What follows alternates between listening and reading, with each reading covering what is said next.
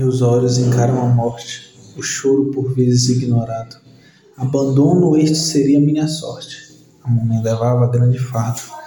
As noites na fazenda eram frias, as horas eram como tortura. A fome esquecida pelas feridas, a esperança longa e futura. As correntes presas à mente, a luta silenciada pelo medo. A dor física não se sente, o pavor me desperta cedo. O medo nunca ia embora, o sono jamais chegava. Decidimos partir afora, um boiadeiro, e tudo mudava.